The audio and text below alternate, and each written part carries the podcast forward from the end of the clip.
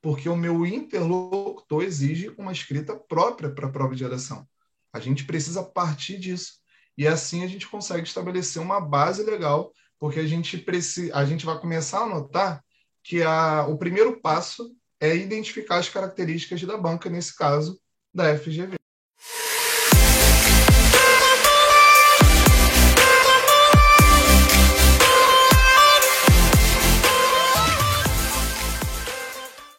Bem-vindos à série Desconstruir Enem.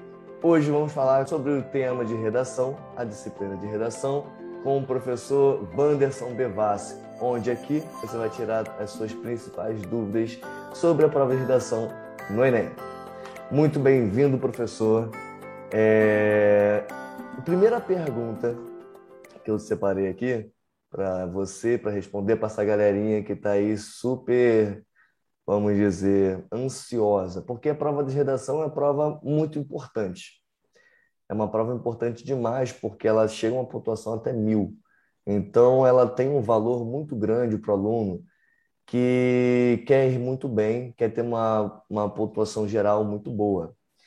E como que esse aluno ele consegue, ele pode se preparar para a redação do Enem? Fala pessoal, primeiramente é um prazer estar aqui. Muito obrigado mais uma vez pelo convite, Anderson. Bom, eu estou aqui para a gente trocar uma ideia sobre a prova de redação, essas principais dúvidas de vocês referentes a essa prova. Uma das mais importantes, como o Anderson falou, ela vale mil e em, algumas, em alguns cursos, em algumas universidades, a gente tem um peso maior na prova justamente de redação. É, a primeira coisa que a gente deve considerar é entender, na verdade, que a prova de redação nada mais é do que uma comunicação que você estabelece com alguém, com o leitor. O que, que é redação em si? É um texto que você aborda sobre um determinado assunto o seu ponto de vista, o seu posicionamento diante daquele, daquele tema, daquele assunto, daquela temática principal. Então, a partir daí, quando você começa a entender que você vai se posicionar diante de um assunto, você precisa levar em consideração que alguém vai ler esse seu posicionamento. Alguém vai julgar o seu posicionamento sendo coerente ou não. Esse alguém é o que a gente chama de banca. Mas quando a gente trabalha a área de redação é, fora do ambiente vestibular, a gente chama esse cara de interlocutor. Nesse momento, eu estou falando, eu estou explicando o, o porquê da importância acerca da prova de redação, da escrita, é, na prova de redação e vocês estão ouvindo. Nesse momento, vocês são os meus interlocutores. Nesse momento, eu consigo entender que vocês entendem o que eu falo e por isso eu estabeleço essa comunicação. Só para deixar mais claro, se eu começasse a falar em francês aqui para vocês agora, talvez vocês não me entenderiam. A galera que não curte francês aí, não saca é, é, é, de, de, francês, com certeza não entenderia o que eu, que eu estaria falando. Por quê? Porque apesar de eu poder falar, na verdade eu não falo nada em francês, mas se eu falasse alguma coisa em francês e falasse muito bem, apesar de falar muito bem francês, vocês não entendem nada de francês. Isso faz com que a gente não tenha uma comunicação sendo eficiente. E isso faz com que o nosso processo comunicativo seja muito frágil. Ou seja, numa prova de redação, eu preciso, primeiramente, conhecer a minha banca. Eu preciso conhecer as características da pessoa que vai receber a minha mensagem, ou seja, o meu texto. Se eu não conheço essa pessoa, eu não sei se ela fala francês, eu não sei se ela fala, se ela fala português, eu não sei se ela fala italiano, se ela fala japonês e por aí vai. Eu preciso conhecer a característica dela para eu escolher o tipo de abordagem que eu vou ter na minha escrita. Então, o primeiro passo que a gente tem que observar ao fazer uma boa redação, ao praticar uma boa escrita, é conhecer a banca. O Enem, por exemplo, tem como banca, na prova de redação, a banca da FGV, Fundação Getúlio Vargas. Como é a banca da FGV? Esse é o primeiro questionamento que você tem que fazer. O que eles querem que eu leia? Tem um, uma frase, o, o Anderson, que eu sempre levo para a sala de aula e apresento para os alunos é o seguinte: o grande segredo da redação é a gente não escreve o que a gente quer, a gente escreve o que eles querem ler. Esse é o ponto de partida. Nesse momento, eu entendo que o que eu quero escrever naquele momento é o menos importante, é irrelevante. Eu preciso entender que alguém vai ler o meu texto e esse alguém quer ler alguma coisa. Ele quer moldar a minha escrita. E a minha escrita tem que ser moldada para que isso faça sentido, para que ele consiga entender o que foi dito, para que ele consiga entender o meu posicionamento. Se eu digo, se eu converso, por exemplo, hoje com meu filho, é óbvio que eu vou estabelecer uma comunicação com ele. Ele tem dois anos. Então a gente sempre estabelece uma linguagem mais infantil. Vocês que têm irmãos, irmãs, primos, sobrinhos, afilhados, com certeza vocês estabelecem uma comunicação com eles, com as crianças, de um jeito mais infantil a gente vai brincando, né? vai, vai mesclando uma linguagem ou outra e a gente estabelece uma comunicação. Quando a gente está com os nossos amigos, por exemplo, a gente usa gírias, né? a gente utiliza uma linguagem um pouco mais é, despojada. Quando a gente está em um ambiente mais formal, próximo a esse, como essa entrevista aqui, como essa conversa com vocês, a gente estabelece uma outra comunicação. Quando eu fechar essa aula aqui com vocês, essa entrevista, esse contato, e conversar com a minha esposa ou com meu filho vai ser outra comunicação. Então perceba que a comunicação ela só vai mudar porque o meu interlocutor mudou. Então na prova de redação eu preciso entender que a minha escrita vai ser moldada porque o meu interlocutor exige uma escrita própria para a prova de redação. A gente precisa partir disso. E assim a gente consegue estabelecer uma base legal, porque a gente, precisa, a gente vai começar a notar que a, o primeiro passo é identificar as características da banca, nesse caso, da FGV.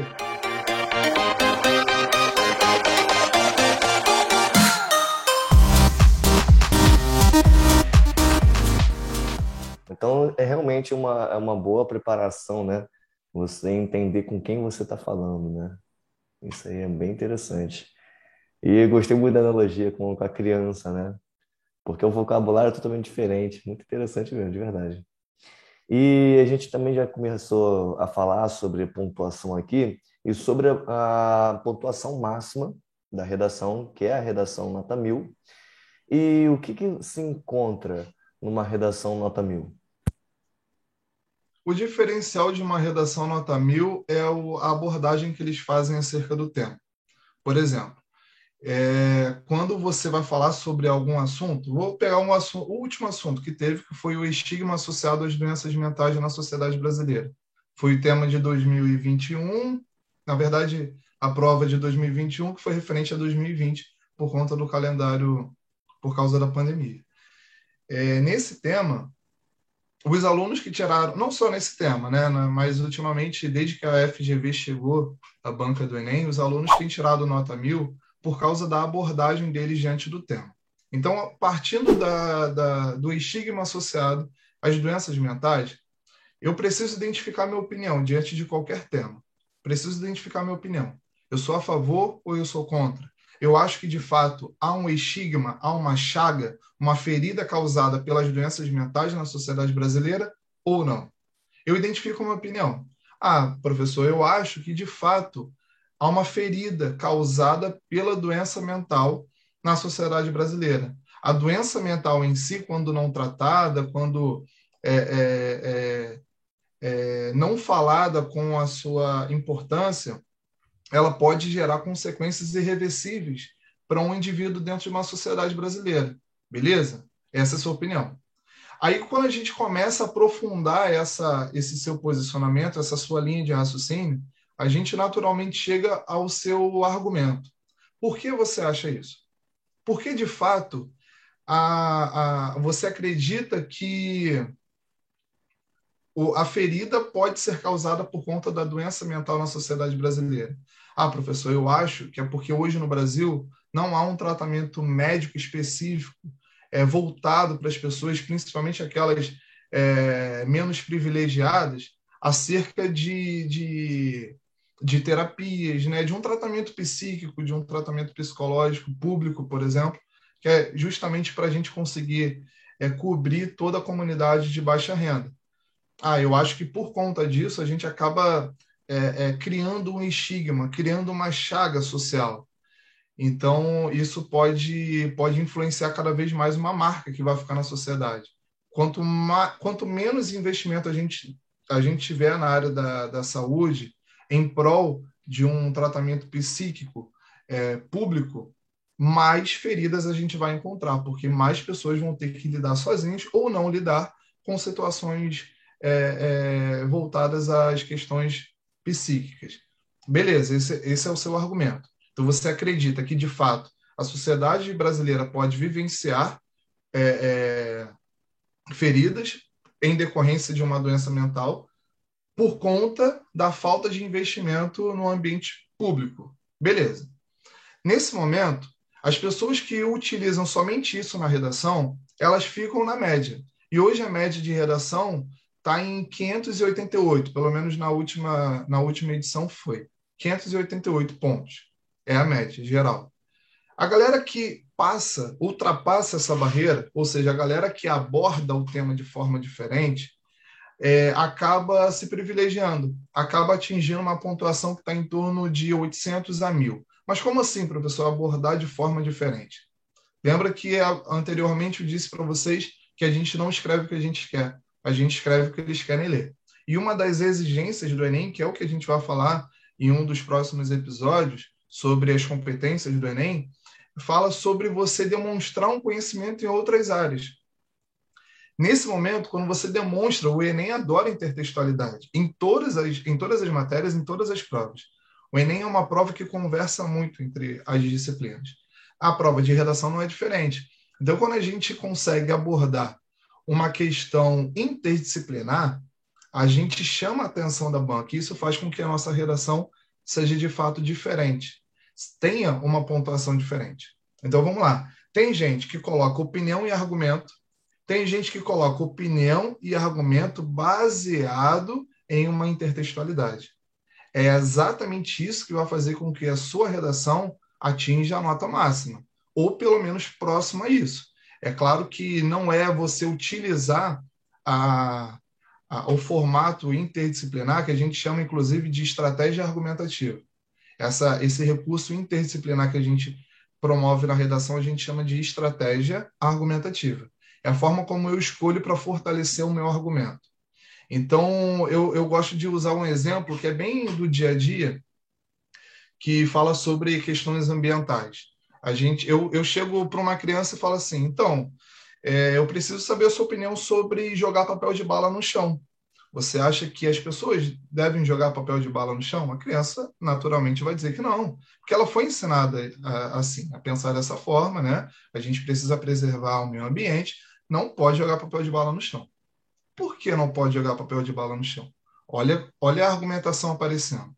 Olha, não pode jogar papel de bala no chão, porque se uma pessoa jogar, todo mundo vai começar a jogar. Eu vou imaginar uma criança respondendo, tá? Se uma pessoa começar a jogar papel de bala, mais gente vai começar a jogar papel de bala. Daqui a pouco, daqui a alguns anos, as pessoas que moram naquele local vão viver com enchente, né? vão ter, ter que conviver com lixo à mostra, lixo a, é, é, a céu aberto, enfim.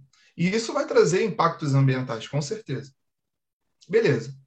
Isso é uma opinião, isso é um argumento. A gente consegue colocar isso na redação. Mas olha como fica muito mais claro quando a gente traz um argumento de autoridade. Tem um filósofo chamado Émile Durkheim, um filósofo francês, ele fala sobre o corpo social, o conceito de corpo social, que é exatamente quando as partes é, do corpo, ou seja, os grupos sociais, agem em conjunto para a manutenção do todo. Esse todo seria a sociedade.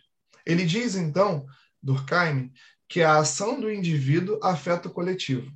Imagina só numa redação você dizer que uma pessoa não pode jogar papel de bala no chão, porque, segundo Durkheim, a ação do indivíduo afeta todo o coletivo. E por isso, a longo prazo, aquilo pode trazer uma enchente, aquilo pode afetar todos os moradores que moram naquele local. Perceberam como é diferente? Então, eu tenho uma abordagem, que é opinião e argumento, é uma abordagem aceita pela banca, mas você fica na média. Eu tenho uma outra abordagem, que é a opinião, argumento e a base. É o que a gente chama de estratégia argumentativa, que é a intertextualidade, o segredo para você sair da média e atingir uma outra prateleira. ficar ali entre 800 e 1.000. Ah, professor, mas eu coloquei interdisciplinaridade, vou tirar 1.000? Não é exatamente o que você coloca, é como você coloca. Então tem todo um cuidado. Não é justamente jogar, vomitar Durkheim em qualquer tema que você vai tirar nota mil. Tem que ter coerência, tem que ter contexto, tem que ter uma relação com o tema. Então, Durkheim vai falar muito sobre a função do grupo social, do indivíduo na sociedade. Se o tema é dessa oportunidade, claro que você vai trazer um argumento muito coerente. Agora, se o tema traz uma vertente voltada para marginalização, violência, controle, manipulação, a gente pode imaginar outros autores, a gente pode imaginar outros contextos históricos, a gente pode imaginar é, algumas outras estratégias argumentativas. Fato é, não é fácil de se fazer, mas é extremamente importante que a gente aprenda, porque a gente sai da média e passa a atingir um outro, uma outra prateleira de nota do Enem. Perfeito.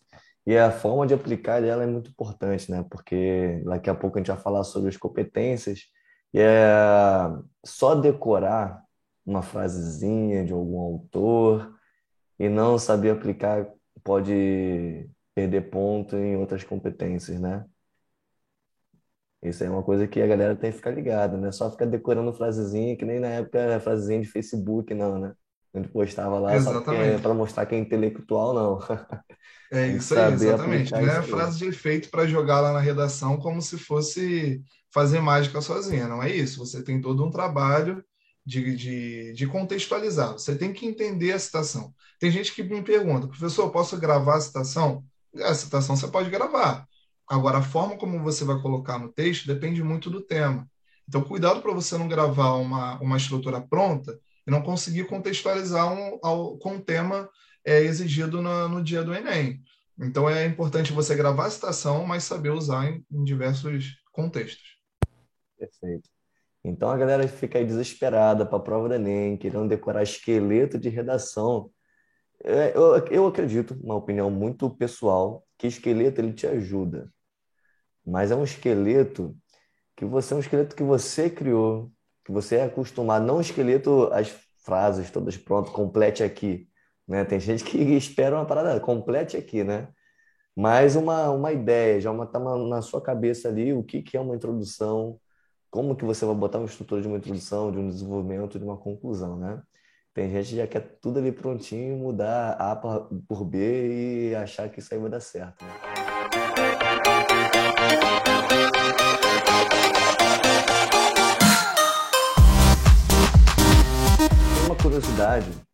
Muito grande que a gente vem encontrando ao longo dos anos da prova do Enem, que teve uma redução muito grande de nota mil. Né? É, por que, que isso tem acontecido? Então, tem uma questão envolvendo a banca também, a exigência dela. Antes da FGV, a gente tinha um número significativo de redação de nota mil. A gente chegou a bater 482 redações de nota mil, se não me engano, isso em 2015. A FGV foi até 2016. A FGV não. A, a, a antiga banca foi até 2016 e deixou na sua, a sua última edição 76 redações de nota mil.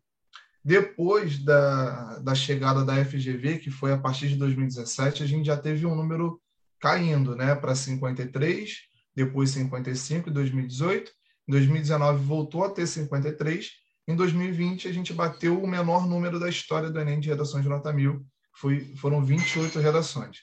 Número muito baixo, um número assustador, porque foram quase 4 milhões né, de redação, e 28 pessoas. A gente não fala de 28 mil, a gente não fala de 280, a gente fala de 28 pessoas. É um número assustador. Por quê? É... Tem várias questões envolvendo, envolvendo essa, essa discussão acerca da, de, dessa queda né, de, de redação de nota mil. Uma delas é a questão política e questão midiática. Como assim? Em 2012, no tema O Movimento Migratório para o Brasil no século XXI, alguns estudantes começaram. Na verdade, isso aconteceu até 2011. Alguns estudantes começaram a relatar que o, alguns corretores não estavam corrigindo a redação do início ao fim. eles pulavam alguma parte dos parágrafos. E aí, em 2012, a gente encontrou alguns estudantes se inscrevendo na prova do Enem justamente para testar a banca. Esse teste vocês podem encontrar no, o, o, as provas no, no, Google, vocês vão encontrar como redação Enem 2012. É, foram dois garotos assim ganharam espaço na mídia, porque um colocou o hino do Palmeiras no meio da argumentação, no meio do parágrafo de desenvolvimento, e o outro colocou, ensinou a fazer um miojo em um outro texto, também no parágrafo de desenvolvimento. E eles tentaram fazer de uma forma muito articulada, muito fluida no, no texto. Então, eles não pararam o texto e, e colocaram a receita do miojo ou o hino do Palmeiras. Eles colocaram na mesma frase, justamente para testar a banca. Eles não estavam ali, é, de fato, fazendo uma prova com seriedade, eles estavam com o propósito de testar a banca. Inclusive, depois fizeram uma entrevista com a Globo e relataram isso, disseram que de fato era para testar. Porque eles havia uma discussão, é, é, pessoas dizendo que a banca estava pulando algumas partes no, no, no parágrafo de desenvolvimento. Depois disso, a mídia é, bateu de frente né, com essas questões, é, eles perceberam que é, alguns alunos estavam fazendo redação já com esse intuito, né, de saber se, se de fato é, alguma, algum trecho dessa forma ia passar e tal. E aí eles começaram a filtrar ainda mais.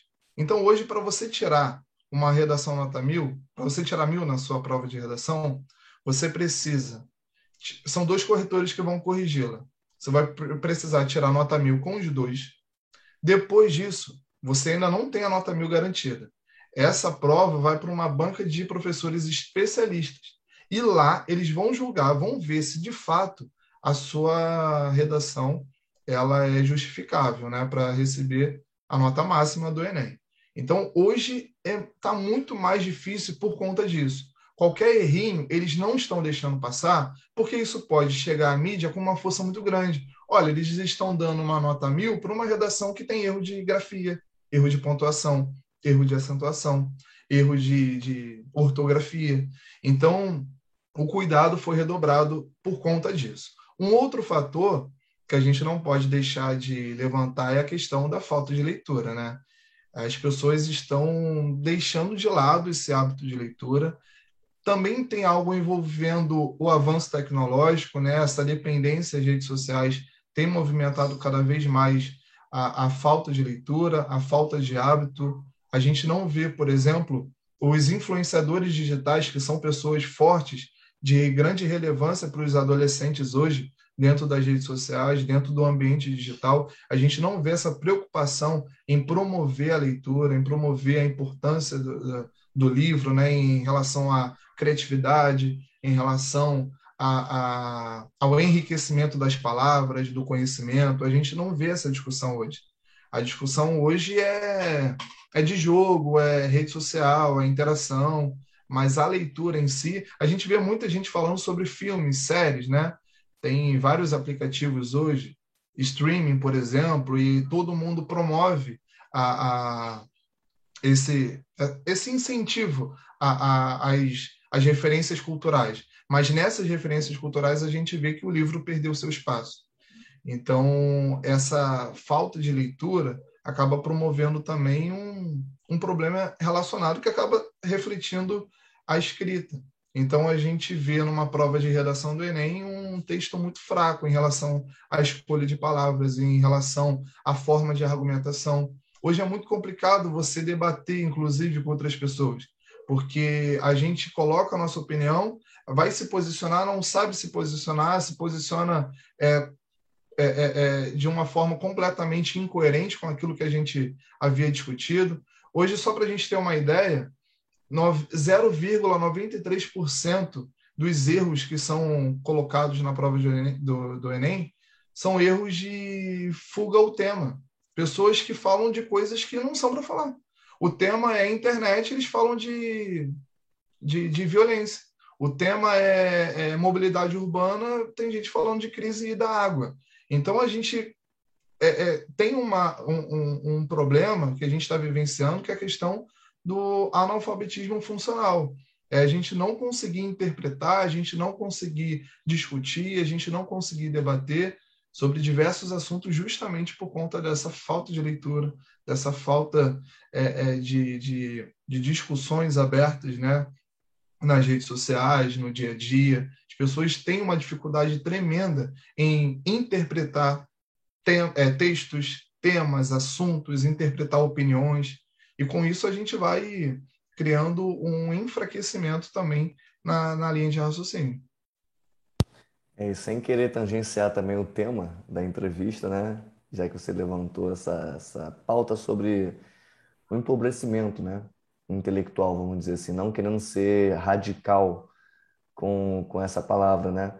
E sobre essa questão do digital, né? As pessoas estão no mundo digital e isso tem reduzido muito, né? E você me fez lembrar que as, tem algumas escolas mais modernas, né, americanas e europeias, que o aluno não pratica mais a escrita manual com a mão. Não tem mais a caligrafia, é só digitar.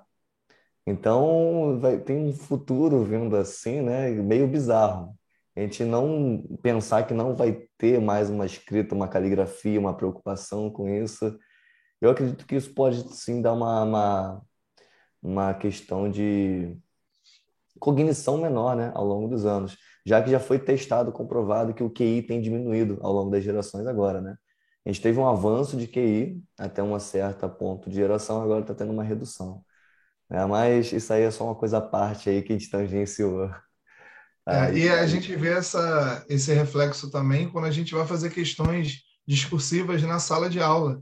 É, as questões que perguntam se, se, é, se você é sim ou se você é não, e pedem para justificar sua resposta. A gente vê que o aluno tenta ser o mais direto possível, né? Sim, aí não, não justifica a resposta. A gente insiste né, nessa justificativa e eles colocam de forma muito direta, muito objetiva a, a, a temática. A gente vê que antigamente na prova da UERJ, por exemplo, tangenciando também o vestibular, mas na prova da UERJ eles exigiam uma um, uma resposta muito completa. Você tinha que praticamente repetir a pergunta para você começar a sua resposta, né? Porque o Brasil é verde e amarelo? O Brasil é verde e amarelo por causa disso, disso. Então a resposta carregava a pergunta junto. Isso mostrava um, um certo domínio sobre a escrita também, que foi perdido naturalmente por conta também dessa de, dessa dessa diminuição de provas discursivas, né, de prática de escrita. Perfeito, perfeito. Então entendemos aí como que houve, hoje está sendo muito mais difícil tirar uma redação nota mil, porque a galera está com uma, um orgulho forte agora, né? Ninguém vai marcar mais bobeira, não vai queimar mais a correção da prova do Enem. É, e o que, que o candidato ele precisa saber para ele mandar bem? Além de todas as informações que a gente falou agora sobre ele trazer uma, um, uma interdisciplinaridade, ele conhecer bem a banca. É, o que mais o aluno tem que saber para ele mandar super bem na prova do Enem? Então, ele precisa entender os elementos básicos né, de, uma, de uma redação. O básico, de fato, é o conhecimento acerca da banca, entendendo que a FGV ela vai exigir de você um, um, uma, uma escrita um um tanto quanto robótica, assim, ela, ela te dá uma liberdade, mas é uma liberdade na, na corrente ali, né, na coleira. Então ela sabe que você vai escrever o que você acha melhor para escrever, aquilo, aquilo que você acha mais convincente, mas de qualquer forma ela quer que você esteja sempre dentro de um, de um eixo, de, esteja sempre dentro de um pensamento. Eu gosto de falar, né, né, quando a gente fala sobre, sobre dicas né, de prova, eu gosto de falar dos temas de 2015, do tema de 2015, que foi a violência contra a mulher na sociedade brasileira. Não foi a FGV, mas a banca poderia ter colocado para vocês violência. Só violência. Poderia ter falado só sobre violência. E isso, te, te na, na verdade, ia te prejudicar, porque quando você fala só sobre violência, você quando você se depara com um tema muito amplo, você acaba perdendo um pouco a sua, o seu foco, porque você acha que pode falar sobre qualquer tipo de violência, sobre qualquer perspectiva. E na verdade não. Então, quando ela traz um violência contra a mulher, você sabe nesse momento que você não precisa falar de violência contra os animais, violência contra os idosos ou contra as crianças. Então, falar sobre violência contra a mulher. Agora, a persistência da violência contra a mulher já é uma outra ideia. Você não vai ter que falar da violência contra a mulher que acontece hoje, a violência que persiste, que acontecia lá atrás e acontece até hoje. Na, na sociedade brasileira, é uma violência vista e vivida aqui no Brasil e não lá fora. Eu acho que o grande segredo, Anderson, de fazer uma boa redação, uma dica também para a galera mandar bem, é a interpretação do tema. O pessoal gosta muito de ir para os textos de apoio. De fato, os textos de apoio ajudam bastante, né? tem um certo auxílio. Mas eu acho que a essência, aquilo para a gente entender, eu lembro que eu falei é, na primeira pergunta sobre a gente entender o que a banca quer que a gente escreva, isso vai gerar em torno da interpretação que a gente faz do tema. A gente precisa interpretar cada palavra, cada ideia, porque ela vai nortear o nosso pensamento, ela vai nortear a nossa argumentação. Ela vai mostrar o que deve ser escrito, exatamente aquilo que não é o que a gente quer. Ela vai mostrar aquilo que a banca quer que a gente escreva. Eu vou ficar no mesmo exemplo de 2015. Se eu entendo que a banca colocou a persistência da violência contra a mulher na sociedade brasileira, eu preciso entender, num primeiro momento, que a minha opinião tem que estar em torno de que hoje a mulher sofre violência na sociedade brasileira. Minha opinião é essa, tem que ser essa. Ah, professor, mas não tem como ser diferente. É claro que a mulher ainda sofre violência na sociedade brasileira. Sim, mas muitas pessoas em 2015 construíram uma redação, e eu lembro que foi uma redação bem polêmica, porque muitos homens não queriam falar sobre a violência contra a mulher e sentiram muita dificuldade, inclusive disseram que hoje a mulher não sofre mais violência. Hoje o mundo já está muito mais tranquilo para elas. Eu lembro que eu vi muitas redações assim. Então não era algo de se pensar, era era para você reproduzir aquilo que a banca já tinha promovido para o candidato. Hoje eu preciso que você fale da persistência da violência contra a mulher na sociedade brasileira. Ah, professor, mas eu não concordo com essa com essa análise que a banca já faz e já pede para eu seguir. Olha, você está fazendo uma prova de vestibular.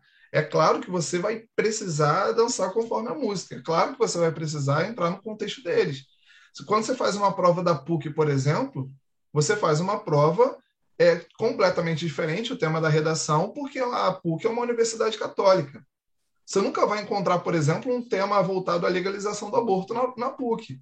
E se encontrar, você não pode ser a favor da legalização do aborto. Você está fazendo uma prova para a PUC. É uma universidade católica, tem uma ideologia. Você tem que ser contra a legalização do aborto. Se você for a favor, é óbvio que a PUC não vai aceitar a sua redação. Não é aquilo que, elas quer, que, que ela quer ler. Então é a mesma coisa no Enem. É claro que o Enem não tem a mesma ideologia da PUC, mas a gente precisa entender que eles têm um princípio, eles têm uma ideologia.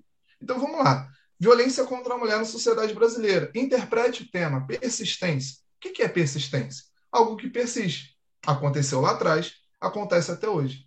Eu preciso dizer que a violência contra a mulher acontece desde os tempos primórdios e acontece até hoje. Nada foi feito para mudar na sociedade brasileira.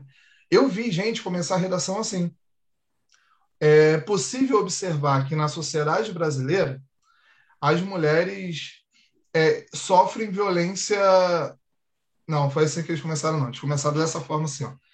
É possível dizer que, no contexto atual, as mulheres passaram a sofrer violência na sociedade brasileira.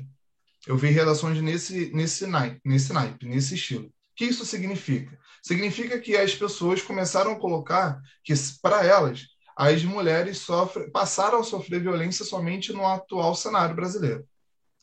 É uma opinião? É. Mas não é uma opinião que respeita aquilo que a banca gostaria de ler. Porque a banca colocou a palavra persistência. Só para vocês terem uma ideia, teve uma menina que tirou nota mil, o nome dela é Isadora. Ela começou a introdução dela assim: ó. A persistência da violência contra a mulher na sociedade brasileira é um problema muito presente. Ponto. Ela começou a redação assim, ela repetiu o tema e falou e só acrescentou. É um problema muito presente. Tirou nota mil. Eu li uma redação de um de um foi um rapaz. que colocou assim, ele começou assim: a violência contra a mulher na sociedade brasileira é um problema recente. Olha a diferença da escrita. O problema da violência é, contra a mulher, o problema da violência contra a mulher é um problema recente. Ponto. A persistência da violência contra a mulher é um problema presente. Tirou nota mil. Esse do recente não passou de 500. Porque ele não entendeu o que era para colocar. Se é persistência, você naturalmente deveria começar com um contexto histórico, talvez. Desde o século tal, quando a mulher não podia votar, quando a mulher não tinha liberdade, quando a mulher não podia ir à rua, não podia trabalhar, ela já sofria violência. Hoje ela continua sofrendo, ou seja, a violência persiste na sociedade brasileira. Então, uma grande dica é a gente entender e interpretar a frase tema. Na democratização do acesso ao cinema no Brasil, que foi tema de 2018, é, 2018 não, desculpa, 2019, democratização do acesso ao cinema no Brasil, eu não preciso focar somente em acesso ao cinema no Brasil. E a palavra democratização? Interprete o que é democrático. É aquilo que é para todos. O acesso ao cinema hoje no Brasil é para todos?